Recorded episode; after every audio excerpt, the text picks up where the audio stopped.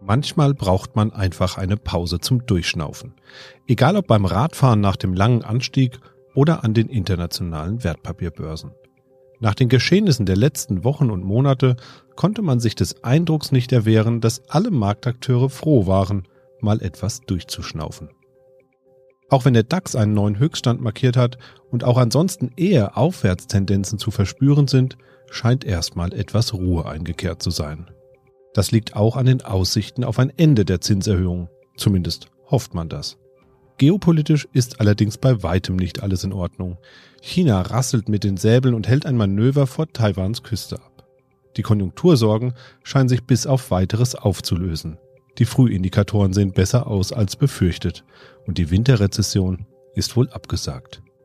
Woher kommt dieses Verschnaufen an den Märkten? Ist die Zinswende wirklich abgeschlossen und warum spielt das Thema Inflation eine immer geringere Rolle? Wir sprechen drüber in dieser Folge Mikro trifft Makro. Mikro trifft Makro. Das Finanzmarktgespräch der DK Bank. Hallo und herzlich willkommen zur 67. Folge Mikro trifft Makro. Heute ist Donnerstag, der 13. April 2023 und bei mir wie immer der Chefvolkswirt der DK Bank, Dr. Ulrich Kater. Hallo, Herr Kater. Hallo, Herr Husmann. Ich würde heute gerne mal mit einer Hörerinnenfrage beginnen, denn uns erreichen ja immer wieder spannende Fragestellungen aus der Hörerschaft. Und wenn Sie, liebe Hörerinnen und Hörer, auch mal eine Frage stellen möchten oder ein Thema für den Podcast vorschlagen möchten, dann schreiben Sie uns einfach ganz formlos an podcast.dk.de. Und bei der eingereichten Frage geht es tatsächlich um ein ganz spannendes Thema. Natürlich geht es irgendwie auch um Inflation. Darum geht es ja immer noch dauernd, wenn auch immer weniger. Das ist ja ein ganz gutes Zeichen, haben Sie mal gesagt. Und das Thema scheint die Menschen immer noch zu bewegen. Wir haben ja zum 01.01.2023 das Bürgergeld in Deutschland bekommen, also quasi den Nachfolger der sogenannten Hartz-IV-Regelungen. Und dazu wird aktuell auch wieder über eine Anhebung des Mindestlohns gesprochen. Und dazu kommen noch die grundsätzlichen Probleme am Arbeitsmarkt. Sie sprechen ja da immer von einem Kräftemangel. Inwiefern wirken sich denn all diese Themen wieder auf die steigende Inflation aus? Vielleicht gibt es da ja auch andere Länder, die ähnliche Probleme oder ähnliche Mechanismen eingeführt haben, an denen man sich da mal orientieren kann. Naja, unsere jüngsten Maßnahmen, ob das jetzt der Mindestlohn ist oder auch die Reform des Bürgergeldes, also ich würde so sagen, sie können potenziell den äh, Inflationsdruck erhöhen, aber sie müssen nicht äh, zwangsweise zur Inflation führen, denn ob Inflation passiert in der Wirtschaft, das entscheidet am Ende wirklich die Zentralbank und nur die Zentralbank. Wenn ich mir das im Einzelnen anschaue, also was wir an, an Reformen jetzt im, im, Bürgergeld gemacht haben, haben, ist wahrscheinlich auch gar nicht so sehr inflationsdrückend. Das justiert ja eher die Rechte und die Pflichten der, der äh, Bürgergeldempfänger neu, also wie stark ich mich um, um selbst um, um Job bemühen äh, muss. Und wenn es jetzt wenn es jetzt gar keine Anreize mehr gäbe, äh, tatsächlich Arbeit aufzunehmen, dann könnte man befürchten, dass die Anzahl der Arbeitskräfte dann eben zurückgeht und dann der Lohndruck steigen würde.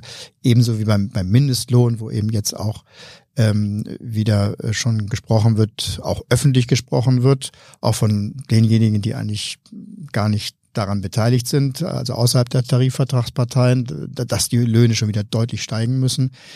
Ja, das ist alles ein, ein Teil des Lohndrucks, aber nochmal, da muss nicht unbedingt ähm, äh, Inflation draus entstehen. Wenn Lohnabschlüsse beispielsweise zu hoch sind, dann in der Tat erhöht sich im ersten Schritt die Kaufkraft für die gesamte Bevölkerung und damit steigen die Inflationsgefahren. Das ist so. Aber im zweiten Schritt können die Unternehmen beispielsweise mit zu hohen Lohnkosten dann ja nicht mehr wettbewerbsfähig produzieren und bauen Arbeitskräfte ab. Das heißt also dann steigt äh, eventuell die Arbeitslosigkeit und das würde sogar unter den Bedingungen des Fachkräftemangels so, so passieren, denn im Mindestlohnbereich beispielsweise arbeiten kaum Fachkräfte und dann könnte es so eine paradoxe Situation geben, wo also die Arbeitslosigkeit steigt, obwohl wir eben händeringend nach, nach äh, Fachleuten suchen weil einfach die Qualifikationsprofile nicht zusammenpassen. Also sowas könnte beispielsweise dann der Effekt eines, eines zu starken, einer zu starken Erhöhung des Mindestlohns sein. Dass das Ganze in die Inflation geht, also in die gesamte Preisgestaltung und das dauerhaft, das geht nur dann, wenn die Nachfrage trotz dieser Reaktionen der Wirtschaft auf beispielsweise zu hohe Mindestlöhne, wenn die gesamtwirtschaftliche Nachfrage trotz dieser Reaktion eben weiter ansteigt. Beispielsweise darüber, dass der Staat äh, sehr viel Geld bereitstellt für äh, die, um die Arbeitslosigkeit zu finanzieren beispielsweise und die Zentralbank das finanziert. Wenn das passiert, dann gibt es tatsächlich äh, Inflation. Aber zuerst muss man sagen, Inflation ist auch bei zu hohen Löhnen verhinderbar und zwar durch die Zentralbank. Aber die Kosten von zu hohen Löhnen, von nicht wettbewerbsfähigen Löhnen, die zeigen sich dann eben woanders in der Wirtschaft und nicht in der Inflation. Ein weiterer Themenkomplex, der uns immer wieder erreicht und auch das scheint die Menschen umzutreiben, ist das Thema rund um China. China hat sich ja zu einer wirklichen Weltmacht aufgeschwungen mittlerweile über viele, viele Jahrzehnte immer ein Stückchen weiter. Und die Fragestellungen rund um China sind natürlich auch sehr aktuell, wenn man gerade jetzt sieht, es gab ein Manöver vor Taiwans Küste, China rasselt mit dem Säbel und zwar nicht zu knapp, da war auch richtig Material im Einsatz bei dem Manöver, also da ging es richtig zur Sache. Da kann man sich natürlich fragen, der geopolitische Konflikt um Taiwan, der schwelt ja auch schon länger. China macht immer wieder klar, dass es eigentlich diese Insel vor dem Festland von China, die ja seit, meine ich, 1949 unabhängig ist und als unabhängig gilt, eigentlich zu China zugehörig sieht. Wie gefährlich ist denn die Lage und was bedeutet das dann alles für die Weltwirtschaft, wenn da wirklich jetzt was passiert? Ja, es ist erschreckend, äh, in, in welcher Klarheit sowohl der Westen als auch China über dieses Szenario sprechen. Äh, mich äh, erinnert das an das, was ich weiß, was die geschichtliche Erinnerung ist an die Lage vor dem Ersten Weltkrieg, wo ja der Balkan hier in Europa regelmäßig als Pulverfass bezeichnet wurde. Ganz äh, klar auch die Kriegsgefahren eben äh, gemalt wurden. Ein Pulverfass, was ja dann auch tatsächlich äh, explodiert äh, ist. Und ähm, natürlich bin auch kein Sicherheitsexperte. Ich weiß, dass die Arbeitshypothese an den Finanzmärkten lautet, dass China erst in einigen Jahren überhaupt in der Lage, militärisch in der Lage ist zu einem Angriff. Aber wir zum Beispiel hier werten jetzt schon alle wirtschaftlichen, also äh, äh, wirtschaftlichen und, politischen Entwicklungen danach ein, ob China äh, irgendwo jetzt irgendwann mal eine besonders günstige Lage zum Zuschlagen erkennen könnte. Also beispielsweise, wenn in, der, ähm, in den USA nach den nächsten Wahlen ähnliche chaotische Zustände herrschen sollten oder das Ergebnis eben in eine Nichtregierbarkeit des Landes führen sollten. Das könnte beispielsweise so ein Trigger äh, sein. Es ist also höchste Zeit, sich ernsthaft mit äh, solchen Szenarien und mit auch den wirtschaftlichen Folgen auseinanderzusetzen und auch Provintionen zu betreiben. Ähm, grundsätzlich kann man sicherlich sagen, die Folgen sind gravierend. Aber viel mehr ist jetzt schon wieder schwierig, ähm, ähm, tatsächlich exakt zu bezeichnen. Mm, wir haben zum Beispiel gesehen, dass die deutsche Wirtschaft ja den Ausfall Russlands als Energielieferant äh, absorbiert hat. Äh, mit einigen Verrenkungen, würde ich sagen, aber immer noch stehend, ganz klar. Äh, wir haben ja heute die Zahlen bekommen äh, über den ähm, Außenhandel mit Russland. Die Importe, beispielsweise Erdöl, Erdgas, sind um 99,8 Prozent zurückgegangen äh, gegenüber dem letzten Jahr im Februar. Und ähm, das ist von der deutschen Wirtschaft doch, hat natürlich Konsequenzen, ganz klar, aber es ist eben nicht dieser Zusammenbruch geworden, den viele ja befürchtet haben. Und könnten wir das denn bei China auch so wegatmen, so ein, so ein Ausfall von China? Ja, das ist jetzt natürlich die Frage, um wie viel schlimmer. Ähm, viele befürchten das ja, äh, jetzt der Ausfall von China und Taiwan als Produktions- und als ähm, Absatzregion nun wirklich wäre. Hängt natürlich zum Teil vom Szenario selber ab. Wie, was für eine Art von Konflikt wird das? Wie ist die Verteidigungsfähigkeit und Bereitschaft in, in Taiwan? Ist das eben so wie in der Ukraine? Wie sieht das mit den Seewegen aus? Welche sind tatsächlich betroffen? Welche Sanktionen würde man gegenüber China verhängen? Wie sehen die Gegensanktionen aus? Wie verhalten sich die anderen Schwellenländer in, in diesem Konflikt? Äh, da sind ja viele potenzielle Überraschungen dabei, wie wir auch im Fall Russlands gesehen haben. Also alles Faktoren, die eben zu beachten sind. Bei der Abhängigkeit in der Produktion von äh, China und Taiwan würde ich fast Ähnliches annehmen wie im Falle Russlands. Also die Wirtschaft würde in Windeseile eben nach Ersatz suchen von Vorprodukten ähm, auf der ganzen Welt. Sicherlich gibt es da einige, wo das äh, zurzeit zumindest nicht möglich ist. Ja, Speicherchips beispielsweise, andere Computerteile. Wir wissen das aus, aus Taiwan oder auch der eine oder andere Rohstoff.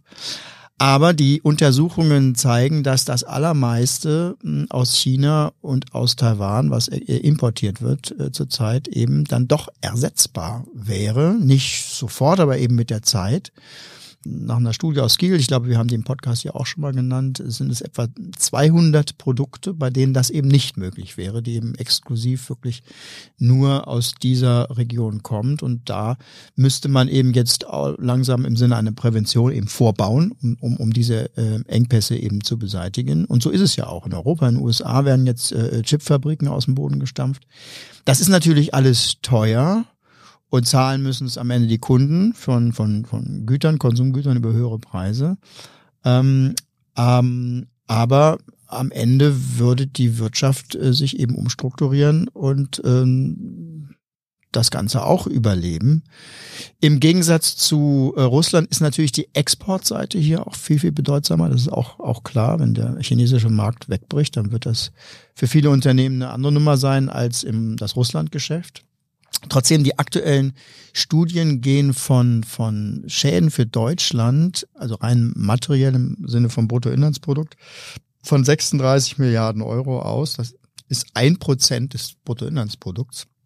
Das halte ich wiederum nur ein bisschen zu, äh, für optimistisch, denn in dem Fall ist es ja nicht nur rein mathematisch die, die ähm, Exportanteile und die Produktion, die hier dahinter steckt, sondern da brechen ja Erwartungen weg. Da wird ja das Investitionsgeschehen in der Breite getroffen. Also das würde wahrscheinlich dann doch ein bisschen stärkeren Einbruch ergeben. Aber am Ende würden wir eben auch das überleben. Ich glaube nicht, dass hier die Lichter ausgehen würden. Aber es wäre natürlich in vielen Dimensionen eine Zäsur. Es wäre das endgültige Ende der Weltwirtschaft, wie wir sie mal kennengelernt haben. Und ähm, am Ende wäre eben der eiserne Vorhang dann auch wirklich vollständig dann heruntergelassen. Wir würden eben wieder in eine, ja, so eine kalte Kriegswirtschaft äh, aus dem letzten Jahrhundert eintauchen.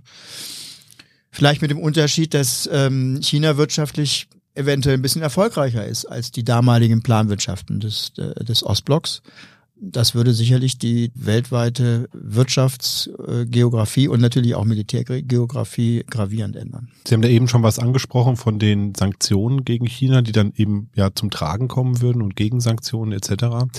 Ist es vielleicht so, dass China jetzt auch sich mehr traut, mit, den, mit dem Säbel zu rasseln, als vielleicht noch vor 10, 15 Jahren, weil man eben auch unabhängiger geworden ist vom Westen, weil man eben nicht mehr so auf Technologietransfer angewiesen ist. Wir kaufen ja mittlerweile auch ähm, Smartphones aus China zum Beispiel. Wir haben Router-Technologie, die kommt aus China. Wir nutzen Webseiten, die größer sind als Amazon, die aber in China eben beheimatet sind.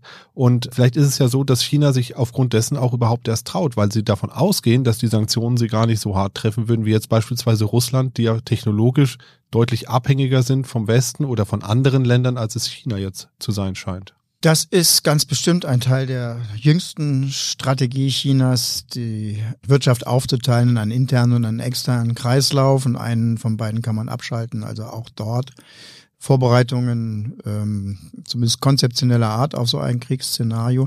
Aber wir haben ja auch gelernt, dass solche autokratischen Regimes gar nicht viel auf wirtschaftliche Themen überhaupt geben. Eine gute Geschichte, die man dem Volk erzählen kann, ähm, wie beispielsweise in Russland, dass eben dass, dass das Land in seinem Bestand gefährdet ist durch den bösen Westen. Das ist viel wichtiger als die wirtschaftlichen Opfer eines, eines solchen, solchen Krieges.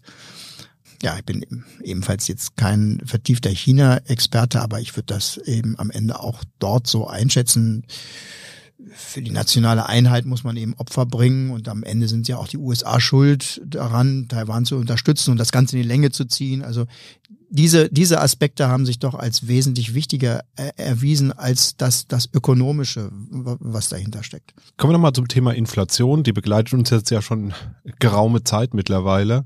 Und wir hatten es ja eben auch schon mal ein bisschen davon. Ähm, Inflation und Zinsen hängen ja auch äh, dicht zusammen. Haben wir ja schon mehrfach hier im Podcast jetzt äh, erörtert und besprochen.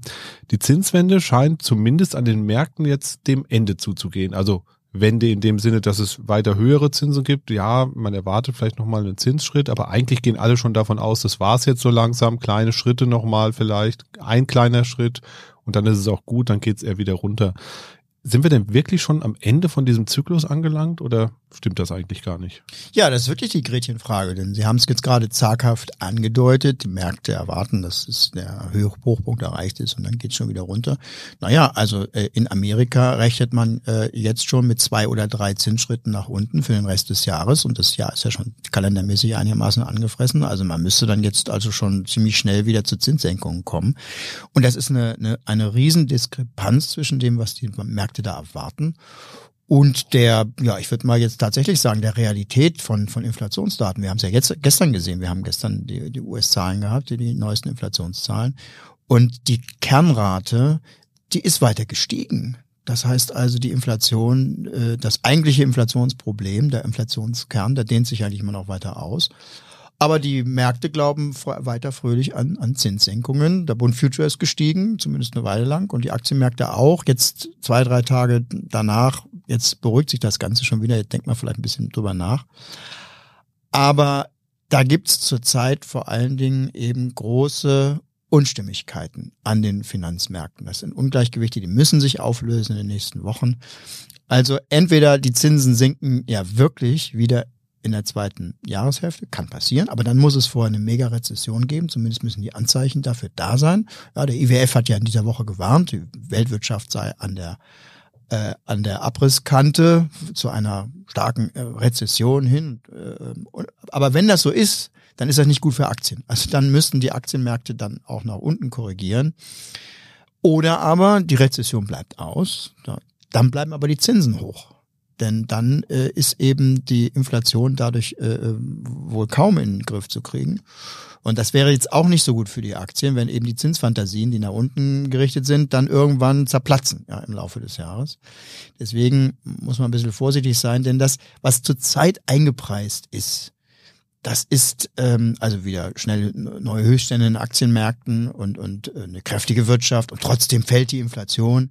Also das ist so ein bisschen Ideallinie, ja. Das würde sich, glaube ich, jeder äh, Formel-1-Fahrer wünschen. Ich würde es mal so ausdrücken, ähm, leider ist die Farbe ein bisschen rutschig zurzeit.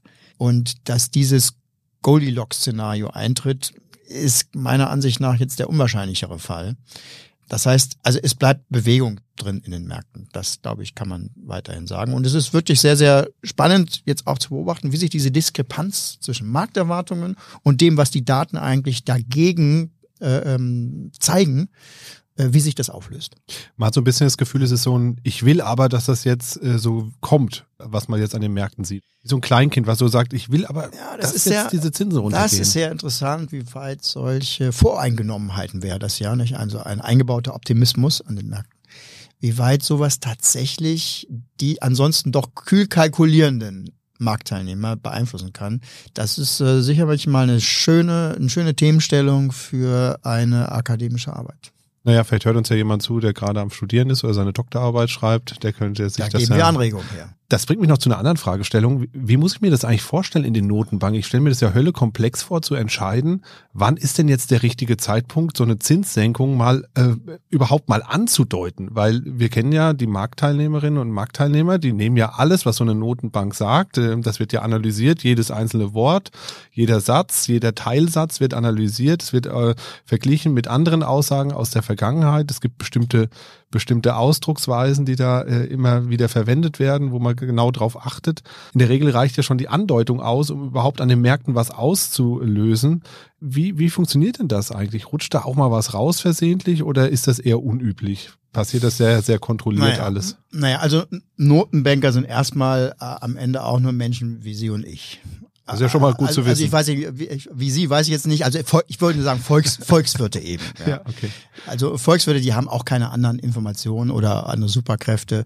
Das heißt, es sind, was die Notenbanker in solchen wirklich bewegten Zeiten da entscheiden müssen, das sind eben natürlich am Ende ja, wir würden sagen Bauchentscheidungen, aber Bauchentscheidungen von gut ausgebildeten und erfahrenen Leuten in ihrem Fach, die ihren, ihren gesetzlichen Auftrag vor Augen haben und den unbedingt umsetzen wollen. Also so habe ich tatsächlich Notenbanker kennengelernt und so erlebe ich sie auch. Ich denke, von einem politischen Prozess kann man auch nicht mehr erwarten. Bauchentscheidung ja, Ideologie vielleicht auch ein bisschen. Natürlich geht da jeder mit dem rein, was er meint, wie die Welt eben so, so aufgebaut ist. Aber es sind doch in erster Linie äh, Fachleute. Und diese Leute müssen halt den Supertanker äh, durch die enge Hafeneinfahrt bringen. Das, das ist ihre Aufgabe. Und, und manchmal ist halt mehr Wind und äh, Wellen und Strömung als, als wann anders. Ähm, das ähm, ist halt sehr unterschiedlich. Zurzeit ist es halt sehr, sehr bewegt. Ja, und jeder Kapitän geht da halt mit seinen Messinstrumenten vor, aber natürlich auch mit seiner Erfahrung. Ähm, ich würde mich freuen, wenn es irgendwann mal die KI gibt, die dann äh, äh, sagt, wann genau man wie stark an welchem Hebel zieht, damit eben alles ähm, ähm, äh, am besten läuft, die Wirtschaft weich landet, die Inflation eingedämmt wird und das Ganze störungsfrei ist. Aber das gibt's eben noch nicht. Äh, und deswegen machen die Leute auch Fehler, auch bei der Kommunikation. Aber wenn man sich die Performance von den Notenbanken aus den letzten 30 Jahren ansieht, dann ist da doch ziemlich viel auch richtig gemacht worden. Jetzt gibt es ja mehrere Notenbanken, also es gibt ja die EZB und es gibt die FED und es gibt ja eigentlich in jedem Land oder in jedem Wirtschaftsraum gibt es ja eine Notenbank, die für Zinsentscheidungen und Geldpolitik etc. zuständig ist. Wie ist denn das eigentlich? Das läuft ja nicht immer parallel. Also zum Beispiel die Federal Reserve hat ja früher angefangen, die Zinsen zu heben, als jetzt die EZB beispielsweise. Sprechen die sich da auch untereinander ab? Gibt es da einen Austausch oder ist das eher unüblich, dass man da miteinander spricht? Naja, man spricht miteinander. Natürlich steht man im regelmäßigen Austausch. Es äh, ist ja allein schon, weil das Fach so exotisch ist, freut man sich, wenn man mal andere trifft, die, die was Ähnliches machen. Und sind ja auch alle, alle ähnlich ausgebildet, die Leute ähm, und der Austausch ist mal stärker, mal schwächer. Also in Krisenzeiten wird natürlich auch dann, sind auch äh, solche, solche Abstimmungen dann äh, essentiell. Da ist also, könnte es schon hilfreich sein, wenn man weiß, beispielsweise, dass die US-Notenbanken äh, dem weltweiten Bankensystem eben über Swap-Fazilitäten eben auch Liquidität bereitstellt. Das wäre schon gut zu wissen. Und sowas kriegt man auf dem Weg von, von internationaler Koordination auch schon im Vorfeld von Entscheidungen raus. Aber auf der anderen Seite ist jede Notenbank und jede Aufsicht selbstständig und koordiniert sich eher noch intensiver mit ihrer eigenen Regierung. Also es hat beispielsweise niemand aus den USA, die Europäer oder andere Notenbanken vorher gefragt, ob sie irgendwas dagegen hätten, wenn, wenn Lehman pleite geht. Ähm, das war eine Entscheidung, die das Finanzministerium in den USA dann am Ende allein entschieden hat, und zwar eine Fehlentscheidung, wie man da dort heute auch äh, sagen würde. Aber Koordinierung findet statt, am Ende eben dann auch die, der Anruf äh, des, des Chefs, äh, des Präsidenten beim, beim Kollegen, ähm, um, um vielleicht tatsächlich besonders wichtige Themen abzuklären oder zu fragen, wie die Strategien sind.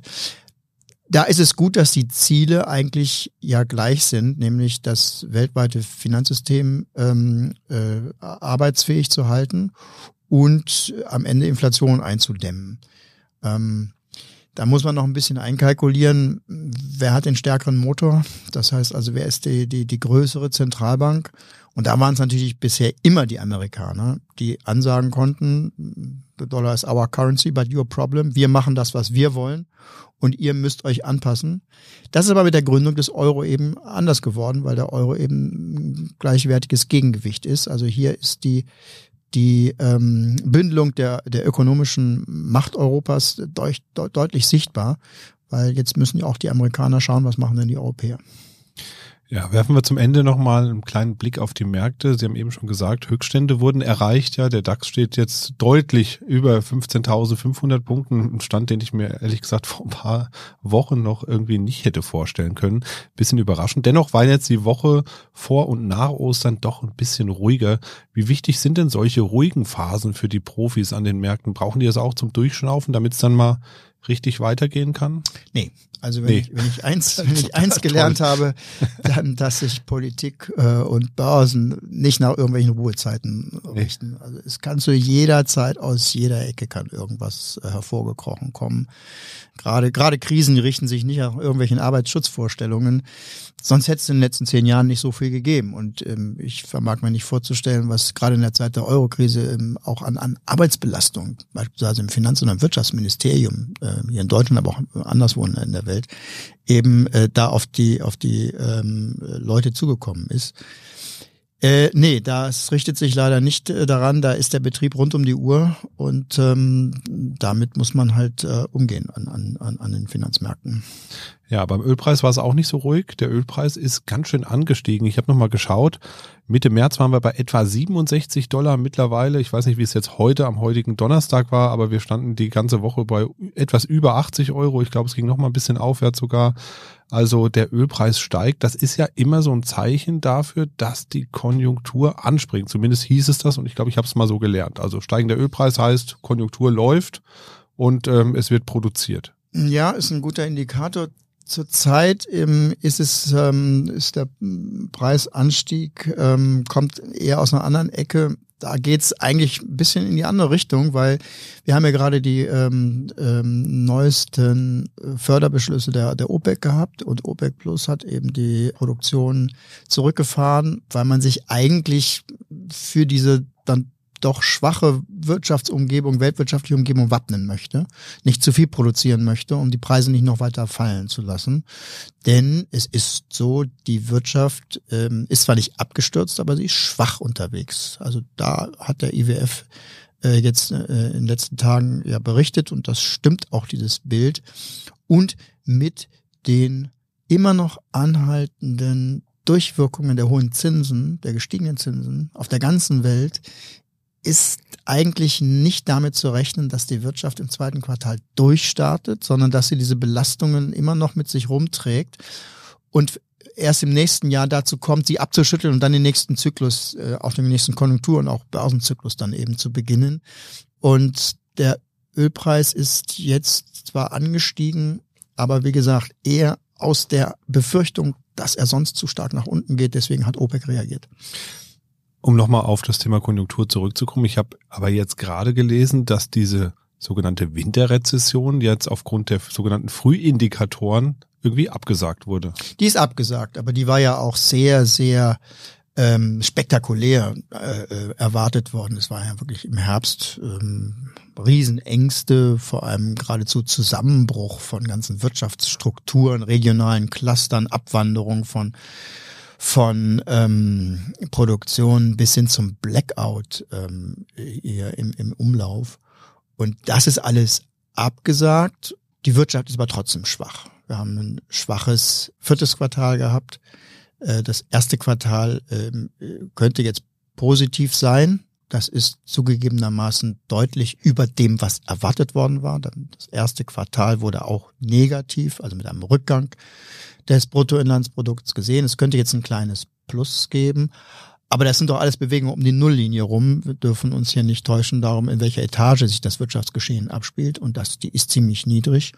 Und nicht umsonst, wir haben also fürs gesamte Jahr 2023 für Deutschland beispielsweise Durchschnitt immer noch einen leichten Rückgang jetzt von, von 0,4 äh, Prozent das kann man jetzt nicht sagen, dass die Wirtschaft eben schon wieder auf dem Weg zum nächsten Aufschwung oder Boom ist. Ja, aber der Rezession war es jetzt auch nicht. Nein, es ist auch keine Rezession gewesen und das ist wirklich, ja, vielleicht ein Lehrstück in Resilienz und Anpassungsfähigkeit von Unternehmen und von, von Wirtschaften, denn das, was den Volkswirtschaften zugemutet worden ist seit Corona, das ist ja nun wirklich heftig gewesen und dafür sind wir wirklich wiederum gut unterwegs. Sie sehen, es ist alles eine Frage der Einstellung, der Benchmark, wie wir sagen, von wo man ausgeht, ob man etwas als äh, positiv oder negativ anschaut. Alles relativ. Aber ich sehe es mal positiv auf jeden Fall, weil, wie gesagt, Sie haben es ja eben auch gesagt, es wurde ja mit dem Schlimmsten gerechnet und eingetreten ist jetzt ein vergleichsweise mildes Abwärtsszenario, nenne ich es jetzt mal. Also da sind wir gut durchgekommen.